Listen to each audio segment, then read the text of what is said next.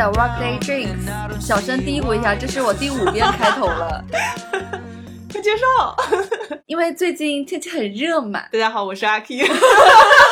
哎呀，OK OK，言归正传，因为最近夏天非常的热，每天艳阳高照，嗯又雷阵雨，又汗如雨下，嗯所以我们觉得这种时候就应该出去放放风。呃，我们最近就给自己安排了一些出去旅行的事宜。那今天我们就跟大家聊一下关于旅行。你先说一下你六月份去的两个地方吧。我六月初去了一趟千岛湖，然后六月中下去了一趟重庆。这两个地方我都没有去过，哎，啊，真的吗？真的，千岛湖你没去过？我真的没去过。我知道这个很不可思议，但是我真的没去过。这趟千岛湖的旅行呢，是和之前 dating 的一个男生一起去的，所以我觉得非常的美好，可能有加持。嗯，但是它真的是想象以上，因为江浙沪周边，我觉得可能水啊、山啊、风景都可能是差不多的调性。那反正就是去休闲一下、度个假这种感觉，嗯挑一个好的酒店啊，可能就躺个三天了。跟约会对象在酒店躺三天。其实并不是这样啊，嗯因为是度假嘛，就不想很满，不要说每个景点我一定要去到，什么吃的一定要吃到，没有抱着这样的想法。能让凯丽姐连吃东西都不是很感兴趣的旅行，就很值得大家来听一下了。然后呢，我们就稍微看了一下小红书、大众点评上的一些旅游攻略，因为千岛湖离上海还蛮近的，所以呃，可能周末去休闲的都市人们很多很多，所以这样的攻略也特别特别多。我们就随便收藏了一些。我们本来想说自驾去到酒店和景点的，但是发现呢，从上海驱车要四到五小时，会很累路上。后来我们就换了一个方式，先坐高铁，只要两个小时到千岛湖站。千岛湖居然有一个千岛湖高铁站，你知道直达的，对，直达很酷，而且它的高铁站的那个手扶梯是建到河上的，也就是说你在哦那个手扶梯上不小心一把你的手机掉下去，你的手机就没了有。没有人不能想点好的事情？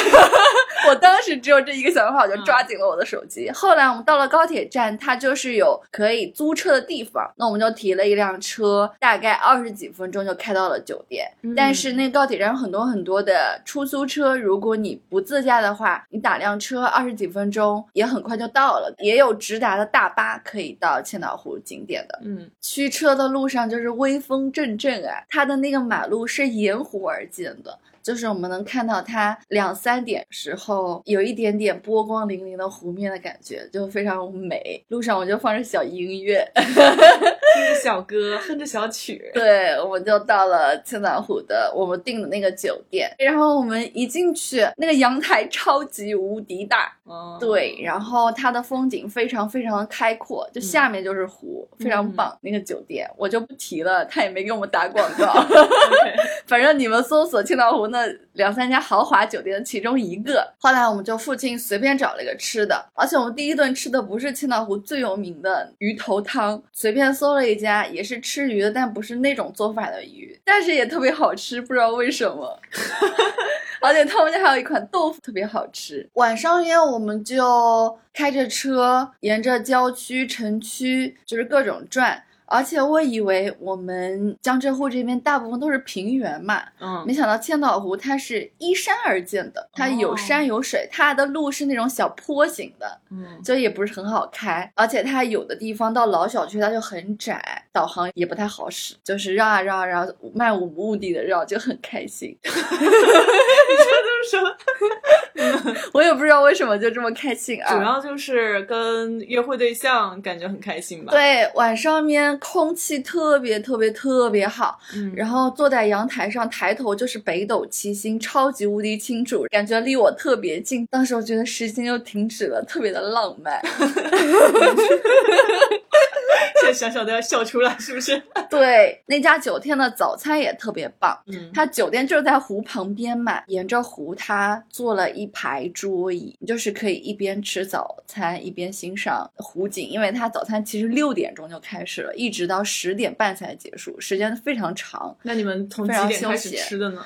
我们一般九点或者十点才下去，嗯 第一天的行程去了一个天宇观景台，就是看千岛湖夕阳的地方。本来也没有抱着很大的期待，它能怎么怎么怎么样，但是我们就开车到那个小山坡上眺望这个湖，哇哦，就景色很棒。先是淡黄色，然后橙红色，然后慢慢慢暗下去，就变成星星啊什么的。参见我的朋友圈，如果加了我微信的听众朋友们啊，，OK，景美人更美。行，嗯，啊，当时觉得好棒，世界又静止了。很浪漫，是，嗯。而且特别悠闲，也不赶，天气也不是特别特别热。呃，第二天我们就是跟着游船嗯。出湖了，它有很多很多几十个岛吧，几百个岛，也许一个下午可以去两个岛。你要登岛观景啊，什么什么什么的，我们就去了一个很著名的景点，叫天下围攻。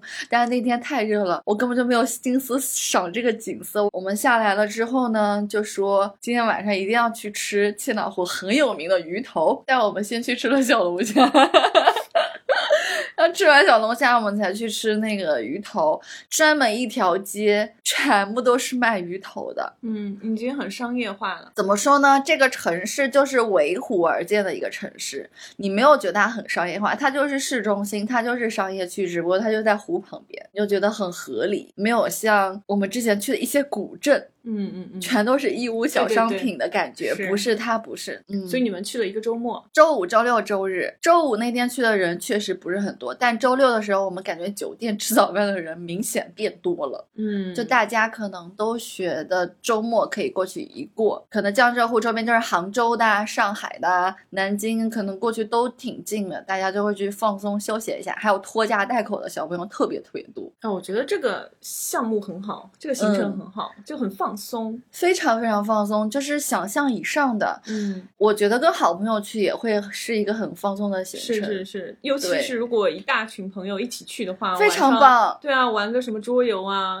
一起聊聊天啊。也许一大群朋友，我就不推荐你住豪华酒店了，租一种那种别墅式的民宿，嗯独栋的感觉，每个人都有房间，就非常棒了。对，嗯，那很酷，很酷因为怎么说呢，它这个景点，我们江浙沪的人都知道，由来已久。它那边的商业设施和生活设施非常的完备，嗯所以你过去了不担心啊，这个缺失那个缺失啊，商场啊、超市啊、大的饭店、小的饭店、豪华酒店、普通酒店全部都有。嗯，这个值得去玩一下。我非常非常推荐，因为之前没有觉得很期待哦这个地方，对只是觉得去放松一下。我了解，我了解。，对，所以这个千岛湖，我觉得它应该是不太适合，比如说单独出去旅行，它其实是单独可能。会有点无聊，对对对，嗯哦，明白，就是 couple 啊，你们嗯或者是一群朋友，是或者家人。对家人带父母也很合适，我觉得还挺有意思的。非常推荐。如果没有去过的朋友们可以去，而且是我以后可能还会二度打卡，可能带着父母之类的。对，蛮嗯不错的。是其实你说江浙沪，我也深有体会，因为嗯。我最近一次是去了安徽嘛，我之前也是觉得，哎，不就差不多嘛。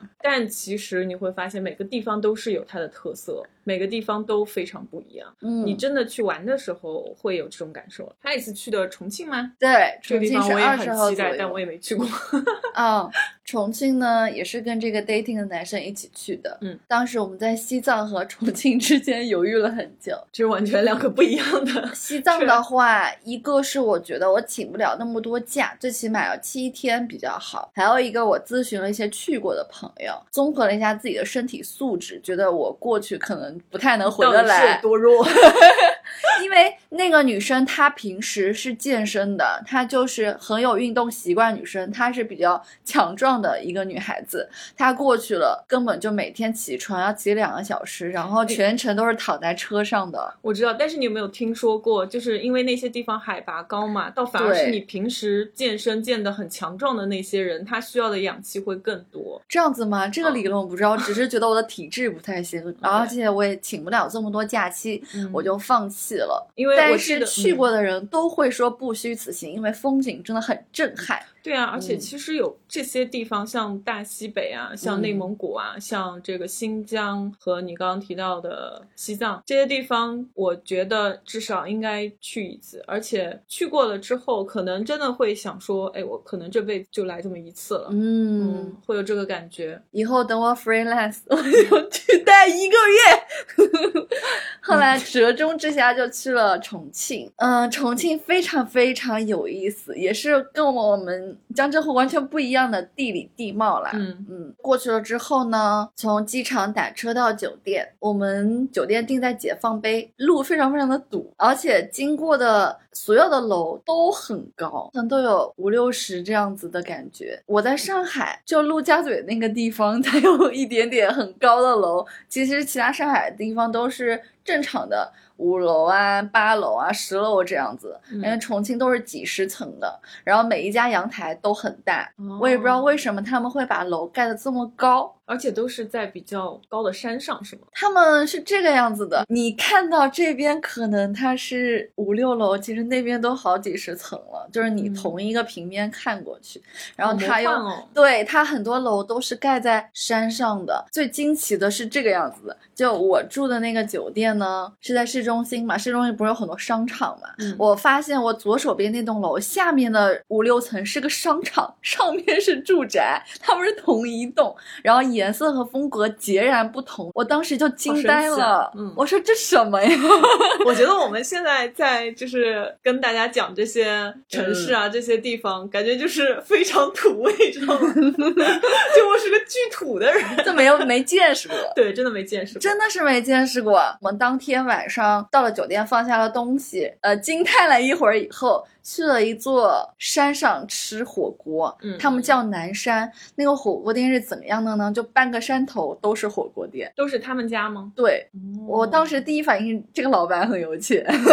真的，嗯，这也是我们一个听众朋友推荐我去的，叫嗯琵琶园，里边有很多很多我们在上海吃不到的部位。你有没有点什么最奇怪的是什么？最奇怪，他们家没有看过。最奇怪的其实是我在成都吃的牛头皮，哦，好吃吗？是脆的口感。牛头皮是油油的肉，然后猪的上颚，上颚是脆脆的，还有大肠头，它是系起来的，我也不知道为什么，就是大肠系起来吗？就但是是大肠头，可能是大肠的中端这种感觉的部位，然后口感有点点不一样，就是上海嗯的火锅店很少有。是不太符合我们这边人的口味，好吃吗？我觉得还可以，没有很惊艳，但是是好吃的。然后我们点的鸳鸯锅，他们鸳鸯锅不是太极图，他们鸳鸯锅中间有一个小小的圆圆的，然后其他都是辣汤。但是我们后来发现，我们的鸳鸯锅都是用来涮辣油的，你知道吗？就是太太辣了，辣吃不了。我们涮一涮，然后吃掉。嗯我已经跟老板说我们要微微微辣，但还是不行。我们还喝了一大瓶豆奶，然后又又要了很多很多茶水才把它就是吃完。然后我们就下山，下山的时候天已经黑了，半个山就是灯火通明的，很好看，然后嗯座无虚席的感觉。后来我们就打车去山下。说到这个重庆的司机师傅，哇，师傅嗓门大了嘞。然后重庆的出租车师傅，我觉得他们车技都很好，因为我在重庆没有任何一条平坦的路，不是上下就是绕圈圈。嗯开的是正常速度，哇，开的不是正常速度，是因为堵车限制了重庆司机师傅的发挥，开的比较慢，嗯然后他们又很暴躁又很急，然后就开始跟我们聊天。嗯又介绍一些 local 的火锅店给我，我就觉得重庆人晚上夜生活特别丰富，因为晚上八九点钟就狂堵车，哪都去不了，就一直一直挪动。他们有个景点长江索道，就是一个索道，然后上一节车厢的感觉，就是一个交通工具，以前他们用的，哦，我知道那个，对跟那种摩天轮差不多那种，不是啊，就就是那种滑过去滑过啊，对对对，我知道啊，对对对，他说要排两个半小时，很夸张。我们是端午的之后的一个周末去，我们都想没有人，我们就过去了。但是到处都是游客，所以你们排了两个多小时，没有排。我们决定转一转，然后打车回去。后来打打车有点困难，我们就在周围逛了逛。正好他对面有个叫龙门龙门镇老街，好像是叫这个名字，我有点记不清楚了。也是依山而建的，还有很多咖啡店啊、小吃啊，就好几层楼那种。我们就在又在江边逛了逛啊，欣赏欣赏他哥哥大桥啊，欣赏那个索道，欣赏一下风景，然后重庆的美女。后来我们想打车回去，结果打不到车。嗯 但是其实我们过一个江就可以了，就坐地铁回去。那个地铁显示有六百多米，然后其实等于说我们爬了一个六百多米的小山。我们按照它的指示牌走，又按照导航走，还是没有找到，就根本你就找不到那个地方。然后发现它在你们头顶。不对，我们先爬上去了，我就说我们跟人群走吧，又下了一个坡，下了一个小坡，有一个直梯，然后下下去才到那个地铁站。他们叫轻轨吧，因为不是在地下走那个过江桥走的。没想到它风景超级棒，嗯因为它过那个桥，你就是沿途的风景都能看到，虽然只有三分钟，很快，就很魔幻。嗯，而且，嗯，地铁很凉快，没有很多人，你可以坐在哪儿看。就突然发现了一个很棒的点，因为没有攻略说这一个点，攻略嗯都说是索道啊之类的，我能理解，就这种意外的对，很意外。嗯因为我们并没有跑到离子坝，就是它很有名的一个轻轨，穿小区的那个轻轨，我们觉得会有很多人，就而且打车我们经过了，也看过了，就不去体验了。第二天的行程呢，就是不免俗的去了一个很有名的景点，叫瓷器口，也是古街古镇，但是有点失望，义乌小商品的感觉。我们就待了半个小时，就打车去另外一个景点了，叫渣滓洞，纪念抗战和国共内战一些烈士的，哇，很棒哎！它首先是免费的，供大众这点太好了。然后它其实也是在小山上，嗯，过去了之后呢，你要进去就是缅怀先烈嘛。它每一间房子，它以前是干什么的，它就写的很清楚，谁住在这里，有什么英雄事迹，它也会写的很清楚。就是想象一下当时的人是怎么样的。嗯，去完之后呢，我们又步行徒步去了一个叫白公馆的地方，它是一个以前国民党的高级将领私家的，后来又变成一个基地的感觉，也是一些缅怀先烈的地方。红色之旅吗？对，红色之旅，但是很嗯棒，就沿途上的风景很棒，就游客素质也很高。但是后来发现其实不用徒步，就它很贴心，各个景点之间是有公交车直达的。导览车我们不知道，攻略做的不够。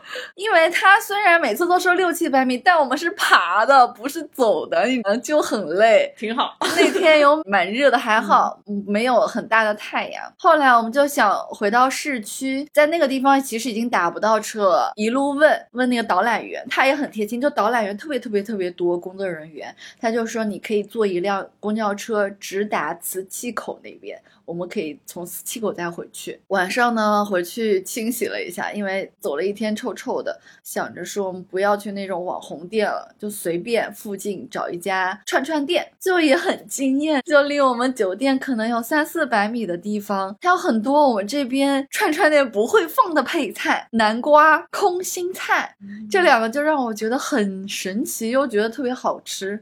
当然，它还有什么豆干啊、香肠啊、各种麻辣牛肉卷、什么贡菜、卷香菜、呃卷 芹菜这种。可能我们这边串串店也会有的。最惊艳的是那家店的一个叫鲜鸭血的，哇，太好吃了！怎么了？我在上海没吃过入口即化的鸭血，哦，特别很特特别啊好吃嗯啊，超级无敌开心那天吃的，然后我们要的很微微辣，因为吸取之前那顿的教训，而且那天是早餐有一个很神奇的经验，就我们去吃了一个，也是听友推荐我家小面，就是从我们住的地方其实走过去也挺近的，十几分钟吧。我们走到一个叫凯旋路断掉了，我就仰头看看天，看看脚，我说哎，那边那个电梯是不是直接通到另外一条路的？你知道我们从一条路到另外一条路坐的是一个五层楼的电梯，感觉跟就是公交完全不搭嘎的两条路的感觉。对，而且你是要刷支付宝刷一块钱的，它是交通工具，感觉哦什么鬼？但是很开心，不会因为找不到路不开心。好酷哦！过了那个安检，嗯电梯按到五楼是下去的，下去了我们之后到另外一条路上走了走，走走走走走走到那个面馆，嗯，然后那个面确实很好吃，很好，就很开心，但是有点辣。这个是必然的吧？但是其实第二天早上，我们觉得还是想吃小面。大众点评拿出来随便搜了一家离我们最近的几十米的一家店也店，很好吃。超级无敌好吃，比嗯那家店还要好吃，叫夏季面馆。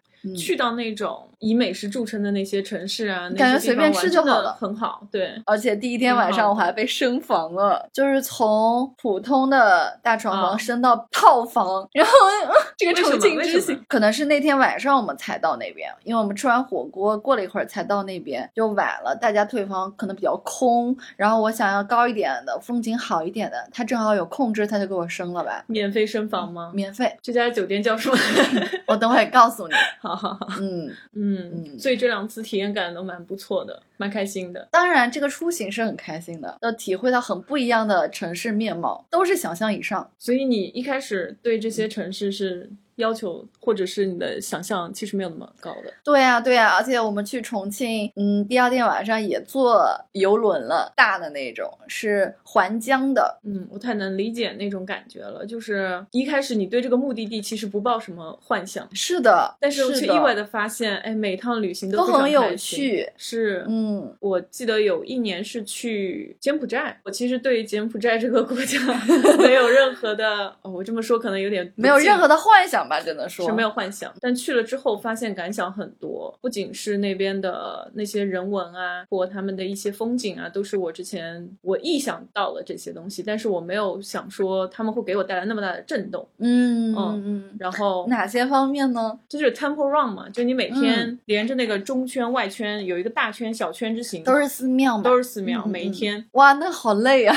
啊，就每一天真的很累，累到最后你回酒店之后，你发现你的脚趾里面都是淤血。那因为你每天走很多路，上坡下坡，因为它也有那种台阶嘛，一节一节上去什么的。当地跟那种 temple 的门口都会有那些小孩儿，然后会追着你们，就说什么一元钱一元，而且他是用中文说的。嗯嗯，你就会想这些小孩子，他们其实是帮家人或者是赚些外快之类的嘛。嗯，然后我们当时就问了一个小孩，呃，其实这样的，我是一个心怀呃医生梦想的一个人。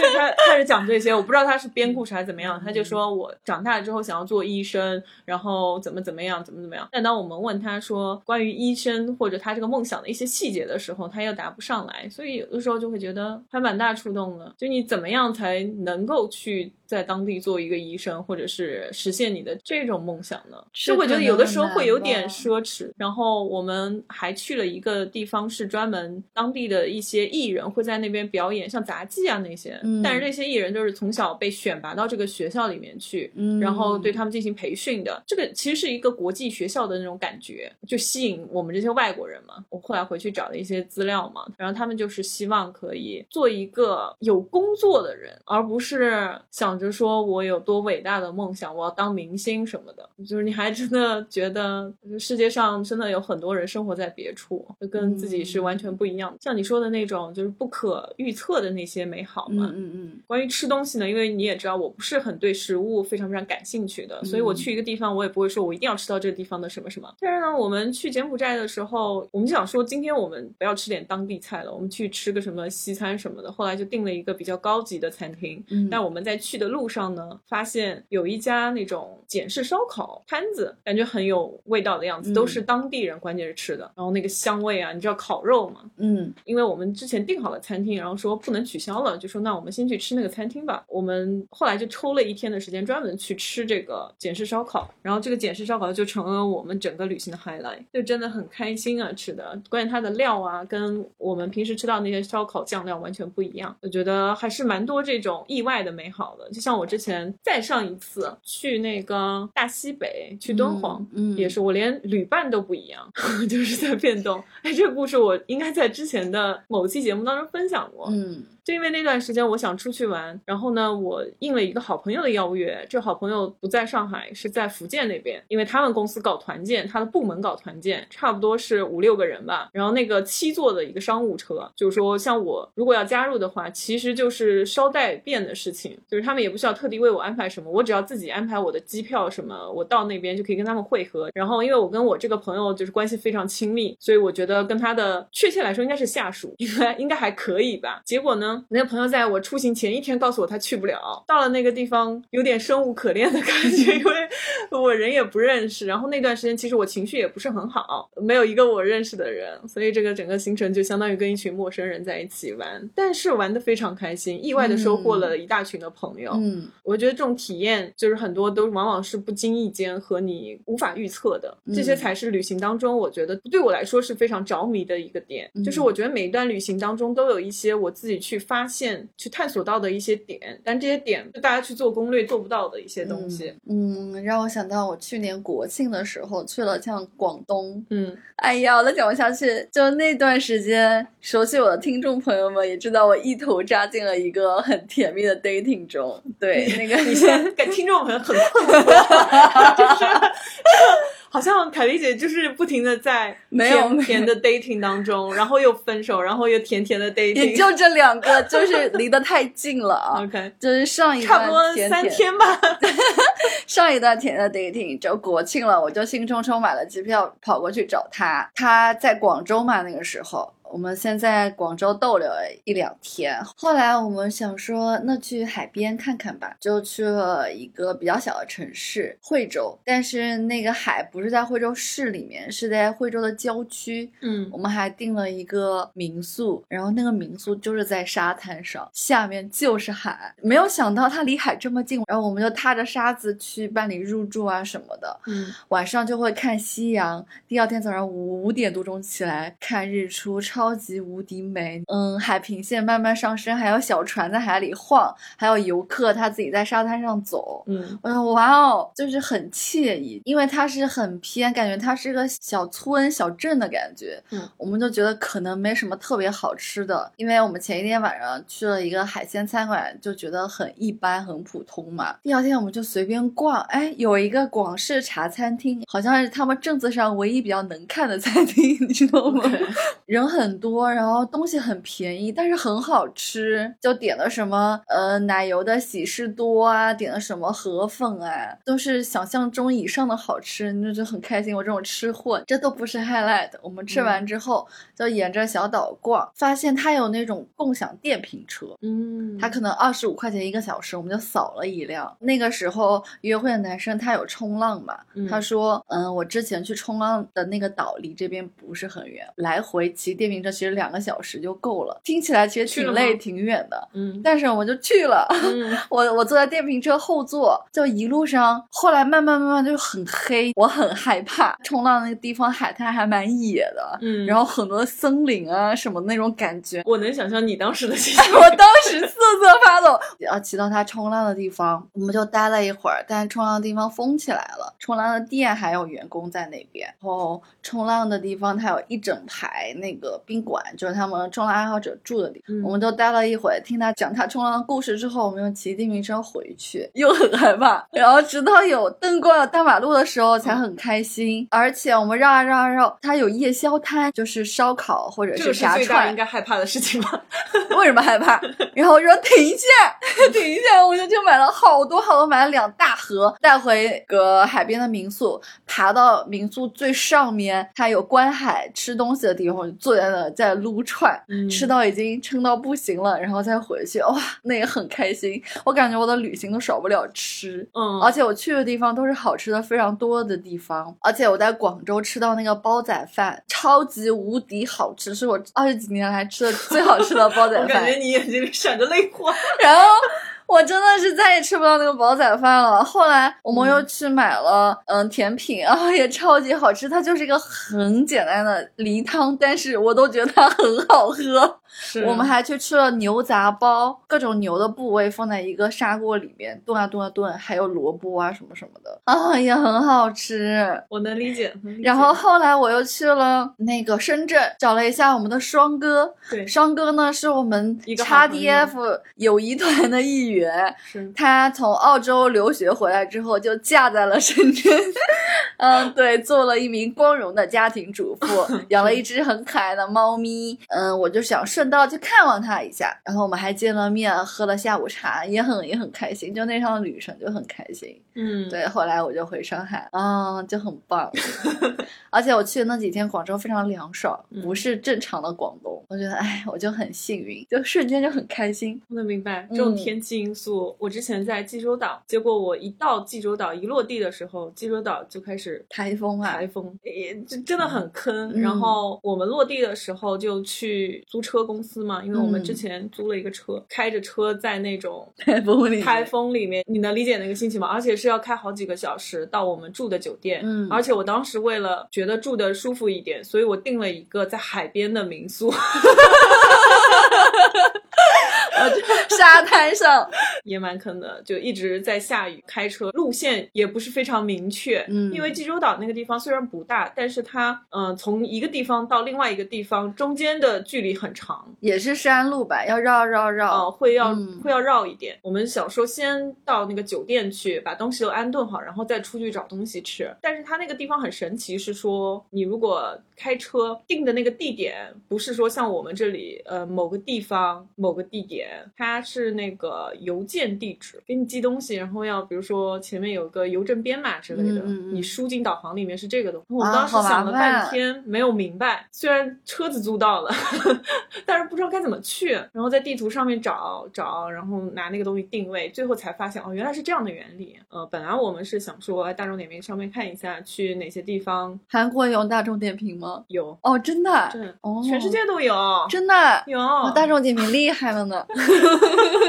真的真的，我们这期就白给他们做广告了。大众点评挺好，真的挺厉害的，国人之光啊。嗯嗯嗯。然后就想说去周边吃吃点好的，嗯，这是原先的计划。嗯，但是当时我们到了那个酒店放下东西，我们也是下了车之后就就在风雨里面，然后还要走到那个酒店。嗯。房间，然后进去之后，因为你浑身湿透了嘛，你还得冲个热水澡换身。就想说我们不要找，我们找最近的，开车大概五六分钟的地方，然后有一个餐厅。但是那家餐厅呢，推门进去一个人都没有。餐厅的环境感觉还可以，就感觉好像你承包了一整个餐厅那种感觉。那还挺开心的，我就觉得我们出去旅行不会因为这些影响到自己的心情，哎，对啊，对吧？我最崩溃的是签证的问题啊，这个之前我好像也在节目里面讲，就有一次去越南，我的同伴因为他是一个澳洲人，他以为他不要签证就可以，我们中国人是需要签证的，结果呢，他就没管这个签证的事情。我们在值机的时候，那个工作人员就说：“呃，你们把你们的那个签证给我看一下吧。”我就拿出了我的签证，结果我的朋友就愣在了那里。当时我还在想：“你愣什么？”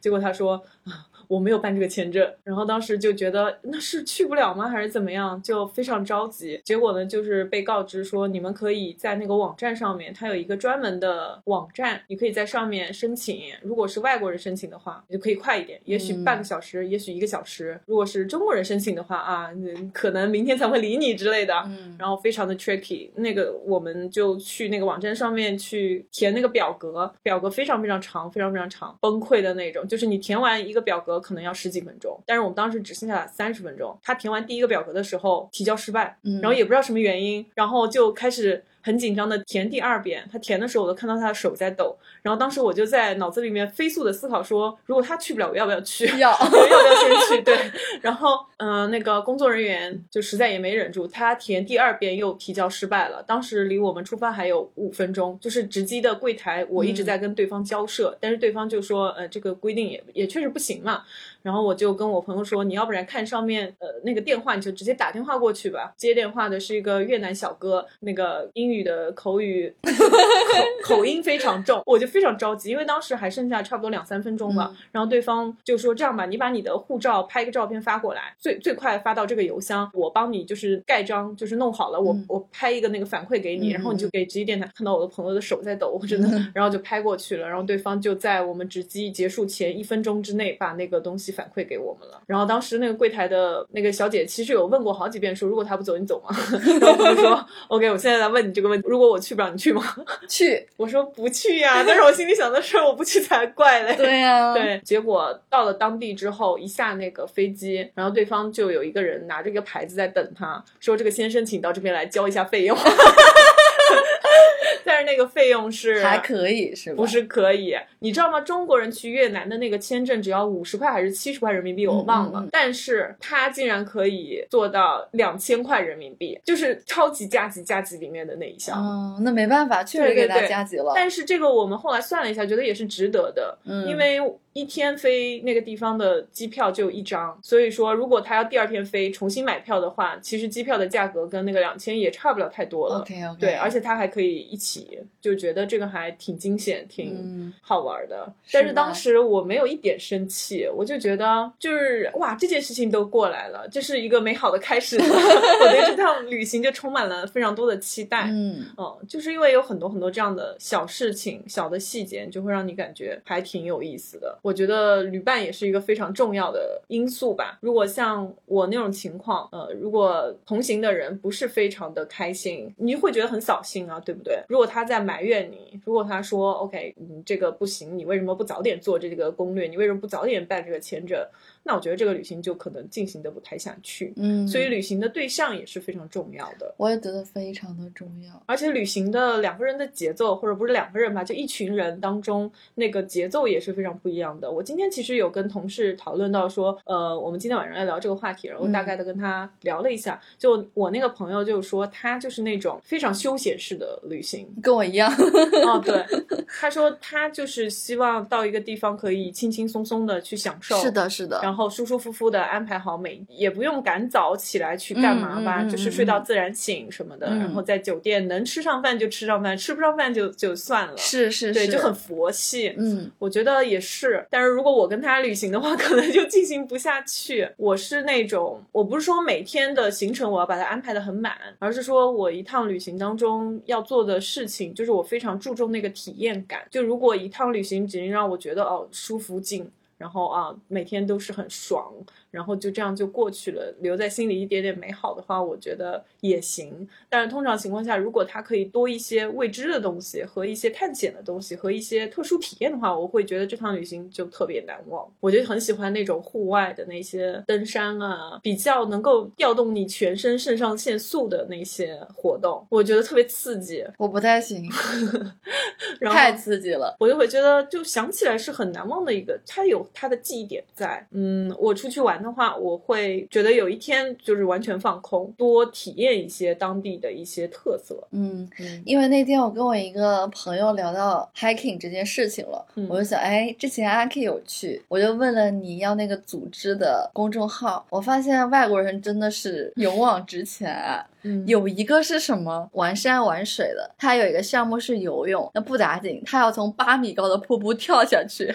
我看到这个选项之后，有这个吗？有八米 jump，然后我就啊，我还是不去比较好吧。因为它这个就叫 river hiking 嘛，river hiking 嗯其实从呃一个山的底部你开始往上走，然后往上走的过程当中呢，会有一些呃悬崖峭壁啊，然后会有一些水啊，有瀑布啊，呃有一些溪流啊这些，边爬山边那个玩水的这样的一种行程，一种户外的活动。后来我看了一下一些中国人组织的 hiking，强度小多了，至少不会从那么高的地方跳下来，没有这个选项。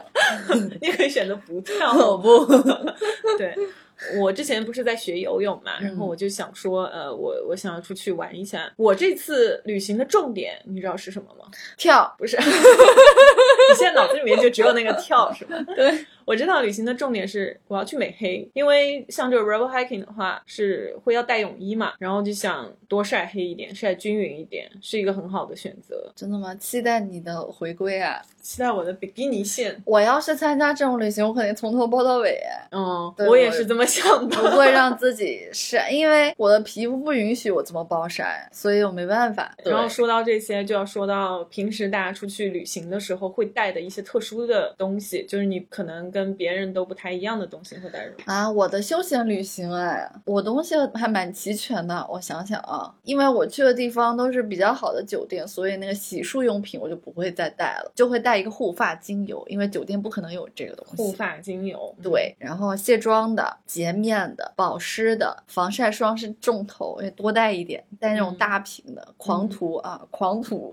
嗯，帽子、伞、拖鞋、运动鞋，还有一些衣服、换洗己的内裤要带几个吧，带几双袜子，对不对？你说点那种大家不太会带，或者是只有你坚持一定自己要带的东西。风油精，因为我夏天出去玩的话，我这个人吸人形吸虫啊，就是防蚊，防蚊的对，一些给自己起了一个外哦，这个是号，必要的。必须必须要带，不带的话你在当地也得买。我这个人就比较夸张，我在高铁上都能被中两个蚊子快的人，嗯就没有办法。你就是那种大家旅行必带的东西。对，跟我在一起都不会被咬，其他的都是正常的需要带的东西。我也不知道其他人会不会带护发精油，因为我特别在意自己的头发我发。告诉你，我不会。护发精油我肯定会带的，每次不落。还有就是卷发棒，便携的卷发棒我肯定会带的。其他的我就不知道，就化妆品、护肤品都是正常的嘛。我带过一些失误的东西，我带了单反，然后我、哦我知道这个可能很多摄影爱好者还是会带，嗯，但是对我来说，我的单反已经好几年没有用了。就我上次用，可能也是我之前那次去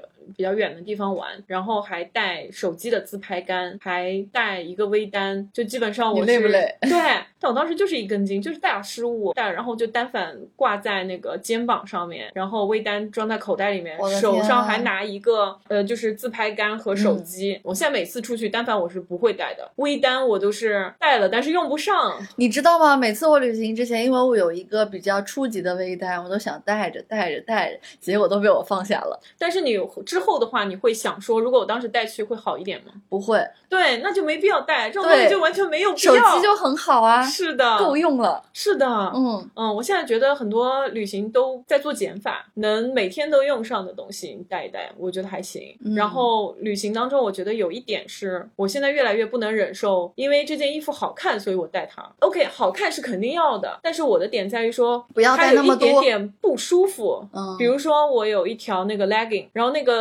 legging 本来应该是很舒服的东西嘛。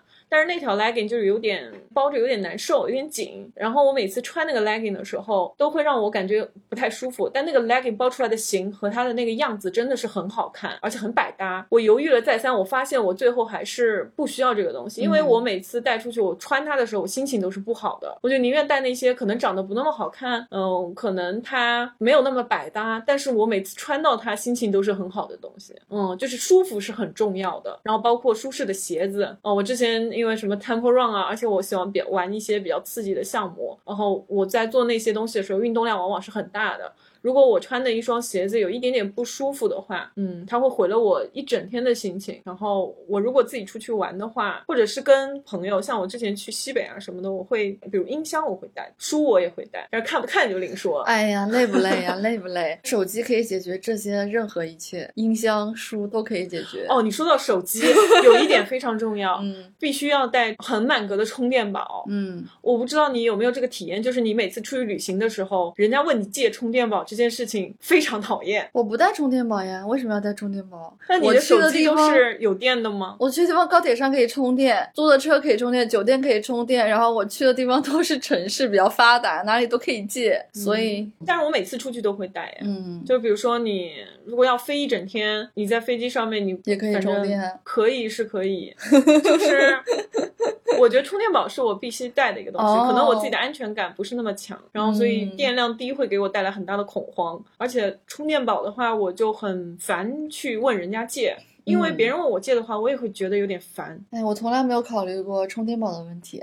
哎，也许我出国玩或者是去偏远的地方，我可能会考虑进去，但我去的地方都不需要。我不知道你会不会带湿巾？哎，我不管出不出游，我包里都会放一到两个。我会带一整包，那也你知道带八十抽那种，哎呀，因为背起来好重啊！是很重。我上一次出去嘛，是去安徽去爬山，嗯，然后就是这包湿巾救了我，因为那个地方你住宿环境啊各方面都不是那么的好，然后在山上什么你要擦一些东西，真的湿巾是最好的。关于穿衣服这个问题，对我也不是很大的问题，我就可能随便带个两三身搭配一下就去了。但是我有的女生朋友，她能带一箱子衣服出门，我想她带这么多服是为了拍照吗？他是拍，但也不一定全部都用得上啊，你知道吗？嗯，是的，我总不能你到这个景点也带着几身衣服过去，还要哎当场换吧？是这样，我以前这样，真的，呃，去泰国还是哪里的时候，我会带很多衣服去，因为我觉得，哎，又有沙滩，然后有的时候你要去高一点的地方，嗯，然后又要去城市，不同的风情要搭配不一样的衣服。然后当时我是这么想的，所以这个也是我带东西上面一个失误和经验的累积。后来我就发现没有必要带那么多衣服，你可以去当地买。就是我自己是这样，就我带那么多衣服搭配是为了到时候拍照好看。然后呢，我去一个地方，我就要融入到当地去，就感觉我是要带它风格的衣服，甚至我没有的话，嗯我会上淘宝先买好了。嗯比如说那种什么大的裙摆、鲜艳的裙子什么的，我可能在城市里面，在上海我根本就不会穿的。嗯但是我就希望我在那个地方出现的时候，我可以拍那种照片，可以感觉我好像很 local，就是很融入当地那种感觉啊。但后来就发现没有必要，因为你到那个地方去啊，几十块钱你可以买一把，然后就可以穿的跟当地一样，而且还减轻你行李的重量。又便宜又好，往往带回来之后，你还可以当做居家服穿一穿。嗯，对，就还会让你想起说，哦，这个是那个地方买的，我当时还挺开心的，就会有一个念想。这个一直都没有困扰我，所以还好。嗯然后当时我跟我好朋友去日本的时候，我们也想说，我们要不要去当地的那种淘一些衣服来穿？因为我跟我那个朋友都不是日系的，就是我们两个风格都是偏欧美的，结果我们就硬是要钻到那个地方去，一定要买几套当地的衣服穿。就是你知道，日本的女孩子穿都比较可爱，大部分啊、嗯都是那种比较素淡啊，然后但是有点设计感，然后又。呃，蛮可爱、蛮舒服的，料子很舒服的那种。后来买回来就当居家服穿，全都就觉得还蛮有意思的。之前玩的一些寺庙嘛，然后寺庙它是不允许你穿短裤或者是短裙进去的，你一定要盖过膝盖，很贴心啊。他们在门口就有很多那种商家，就会在那边卖那些叫是叫纱丽还是什么，就是还可以鲜艳的围起来对可以围起来当裤子穿，又可以当那种呃披肩啊什么的。然后所以就会买这些十块钱人民币，为什么不买？很开心。这你让我想到了，我有一次去鸡鸣寺，就回南京找朋友们吃吃喝喝的时候，那个时候单身了很久，很想要一个很好的姻缘。我就原在顺路去鸡鸣寺看一下。当天我是穿了一条长裤加一个非常短的吊带，就是被拦住了。他们说这样子不可以进去，那我就卡住了我的姻缘呀，我卡在大门口了，我怎么办呀？后来就是很好的，他寺庙的一个工作人员，一个姐姐把她的外套借给我了，就特别特别好。然后那天我特别特别开心，我要穿着一个很厚很长的牛仔外套 他也想，哎，让这姑娘去拜一拜。去了寺庙，结果我也没看到有什么抽姻缘签，也没看到有什么高僧给你讲解，就是去拜一拜、逛一逛，我就出来了。嗯、我就说也不能白拿人家衣服嘛，他寺庙上有很多许愿的东西，我买了一把，我就想要分给朋友们啊，然后还专门为这个姐姐买了个不一样的，我就说啊，谢谢你，我把这个送给她，嗯然后就很开心。哦我想总不可能给钱，人家就在这个寺庙里工作，是不可能收你钱的，对吧？嗯，那我就给她一个小礼物，反正当天就很开心。嗯对，那天我是找 Christy 的然后，Christy 那天带着他妈、他爸还有他弟弟在车里等我下山，挺挺有意思的。我才发现，如果大家要去一些这种寺庙的景点，还是要注意自己的穿着，就是如果有危险或者有意外的话，你就积极的去拥抱它。危险不对吧？危险也可以惊，奇，危险你也可以去从容的去对待，或者是嗯你有了这个经验嘛，生命危险是不可以啊。嗯，是的，是的，从八米高的地方跳下去不可以。我告诉你，你肯定看错了，那个应该不是八米跳下，那是什么？它可能是那种铺降，有绳索的。因为他只是写了个 jump，我也没看下面内容。我说 OK，八米高 jump 我不参加，没有仔细再往看下面的内容。嗯嗯好吧，也有可能不是哈，嗯嗯误解，没关系，没关系，我去体验一下，有点有点太高了，一米差不多。其实那些还真的蛮恐怖的，因为我之前看人家跳水，然后有一个高的那个视角，大概有八米或者十米，让我看那个视角跳下去，我就觉得心都给他揪完了，那肯定我没看做过，你先去体验一下再告诉我看的是。别的视频 OK OK OK，不是那个项目。嗯，此行的 river hiking 就是想去晒黑的嘛，去美。嗯然后我就发现，好像阳光可以给我一点安慰性的作用。我突然定了这个行程，万一那天阴天怎么办啊？哎呀，你可闭嘴吧！我同事还有更毒的，他说那天要是下雨怎么办？我突然摸索出一件事情，就是我发现阳光是我一件获得能量和开心的事情之一。是吗？然后我仔细的回想了一下，最早我发现我有点就不对劲的时候，我就是整天在自己家阳台上面晒太阳，然后就不愿意出去见朋友什么的。当时没有意识到这件事情有什么问题，但是我现在这样回想，好像我每一次特别不开心的时候，就一定会要出去晒太阳，它能让我有一种能量。对我来说，这个驱动力是美食。哦你看我走过的城市，是重庆、成都、广州、巴拉巴拉这些地方，没有一个地方是没有好吃的。嗯包括我前两天午饭的时候点了一碗鸭血粉丝汤，我突然就想起了我在南京经常吃的那家很好吃的锅贴。嗯，我就想，不然这个周末或者下周末有时间，我回一趟南京，这么任性，嗯，很近嘛，高铁一个多小时，我逛逛玄武湖，然后再吃吃锅贴，再回上海。哎，你是那种就是你喜欢一个地方，然后你会一直不停的去吗？也没有吧，南京对我来说是曾经生活好多年的城市吧。嗯，就是指，比如说你去了重庆、千岛湖，然后你还想再去两次、三次。重庆可能不大再会去了，但嗯千岛湖，重庆的朋友，对不起了，你们失去了张凯丽。因为重庆有点远，你肯定是要请个一两天假，有个四天左右你再去嘛。那千岛湖就是说去就去，高铁一会儿会儿就到了，所以我还会再选择去跟其他朋友去，没有去过的朋友或者去过，我们俩就想当咸鱼去一下也是可以的。我是那种去了一个地方，我不太想第二次去的，就是我嗯不太会重复的去同一个地方。嗯、比如有选择的话啊，嗯，我一定会去那个我没有去过的地方，因为我觉得新鲜，然后有劲，我会觉得那些未知的东西是我特别刺激我的东西。嗯，嗯，这是个危险的人。是的呢。嗯，然后吃美食的话，我没有特别的强求。我知道每个地方都有每个地方比较嗯好吃的东西，嗯我基本上是浅尝辄止吧。我印象当中几趟非常好吃的东西的那种记忆，确实是很高光，就是会让我对那个地方非常有，但是没有也无所谓。嗯嗯，对，不行，我吃不。好我就不开心。嗯，这是我的一个那个点。我每次到一个地方，就是恨我的肚子不够大，吃不了更多的东西。那么多美食，我只能吃冰山一角，我就很不爽。吃确实是一个很大的一个点，也是蛮多人蛮追求的一个点。是，所以你说我刚刚说的这些城市，其实都是旅游热门。嗯，我觉得我要去一个美食荒漠的城市，我要疯了吧，在那边。我是觉得多出去走走，还真的是很有趣的事情，是的呀，就见识到很多不一样的东西，旅行还是很开心的。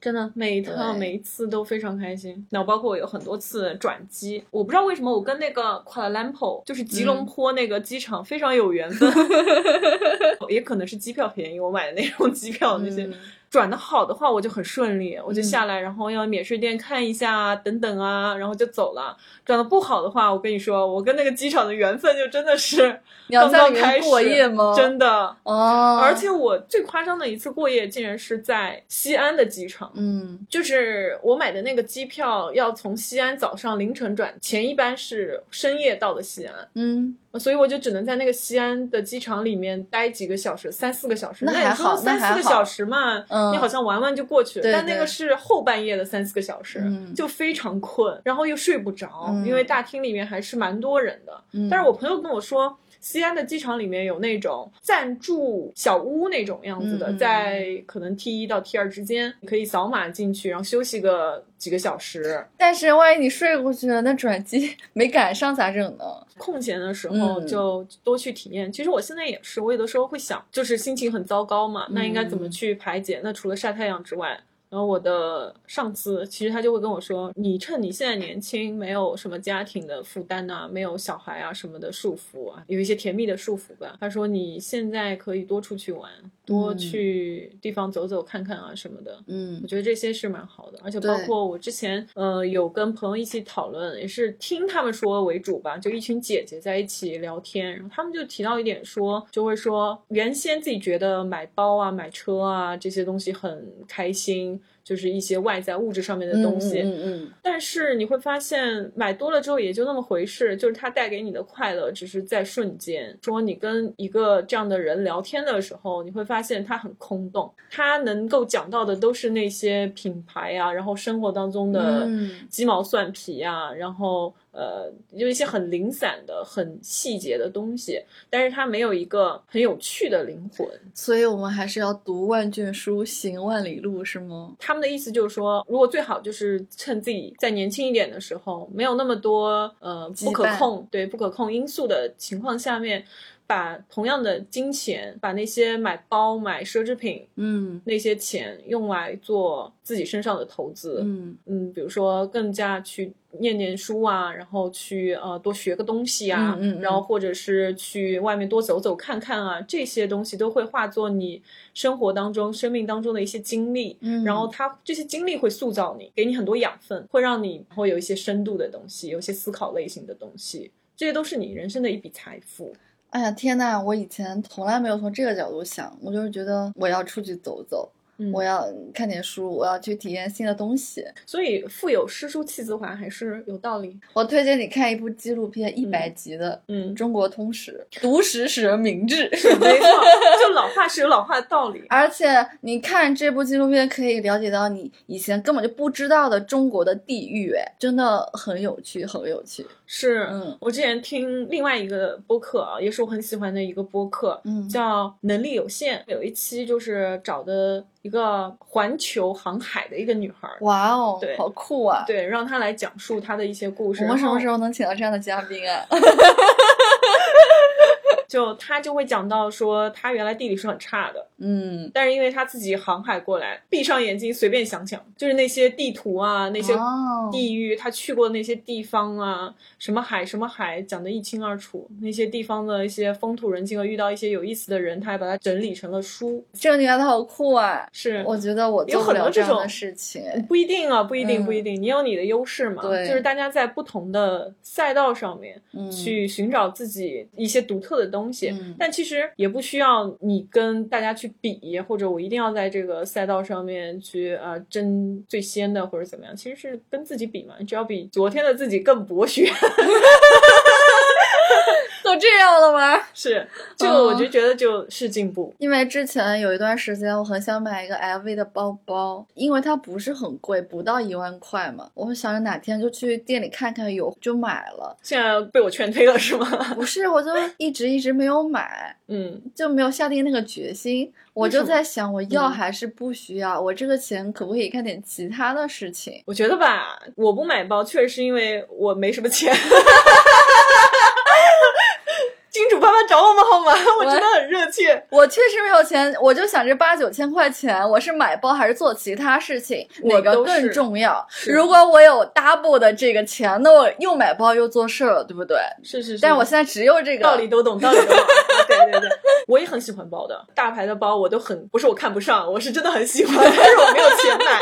然后我的钱呢，旅行的会多一点，或者是我最近想学个什么东西，然后我就去学。嗯嗯嗯嗯嗯我现在觉得，我觉得包还是很有必要的。但是我听完那些姐姐讲那些东西，我觉得，呃，也许我之前就是做的算是可以的，是是正确的事情呢，就会引起我这方面的思考。主要还是金钱累积不够多。赚的不多吧，金钱不是累积出来的。多接几个广告，不就可以买包了吗？说的正是。金主爸爸，快给我们联系吧！真的，我们带货也可以，哎，我们要是接了一个 LV 的广告，那是不是就能拿一个包了？拉倒吧。你接这 LV 的广告，你就是希望以物来换物吗？真 相我说的你什么好？志向如此渺小。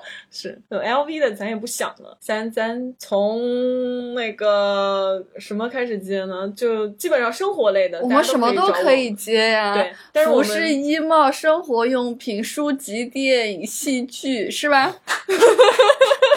高，实在是高。就希望如果有这种机会可以合作的话，就大家就可以去微信上面搜索 WD Radio 零零一，我们的小助手。呃，但通常情况下，如果你找那个微博的话，会更快一点。嗯我们的微博是 Workday Drinks 二零二零，然后有很多的 F 七也会在我们的节目下方留言说，哎，我想加这个主播的微信，我想加那个主播。嗯没有关系，你去这个微博上面找嘛，微博的关注列表里面都有啊、小助手把你拉到群里面，我们也基本上都在那个群的前三、前四。那本期节目就接近尾声啦。关于旅行的话题还有很多很多。对，对，然后我下次 river hiking 那个八米跳下来那个 那个经历，我也会之后跟大家分享吧，行吗？我非常关注这个八米跳，不知道为什么。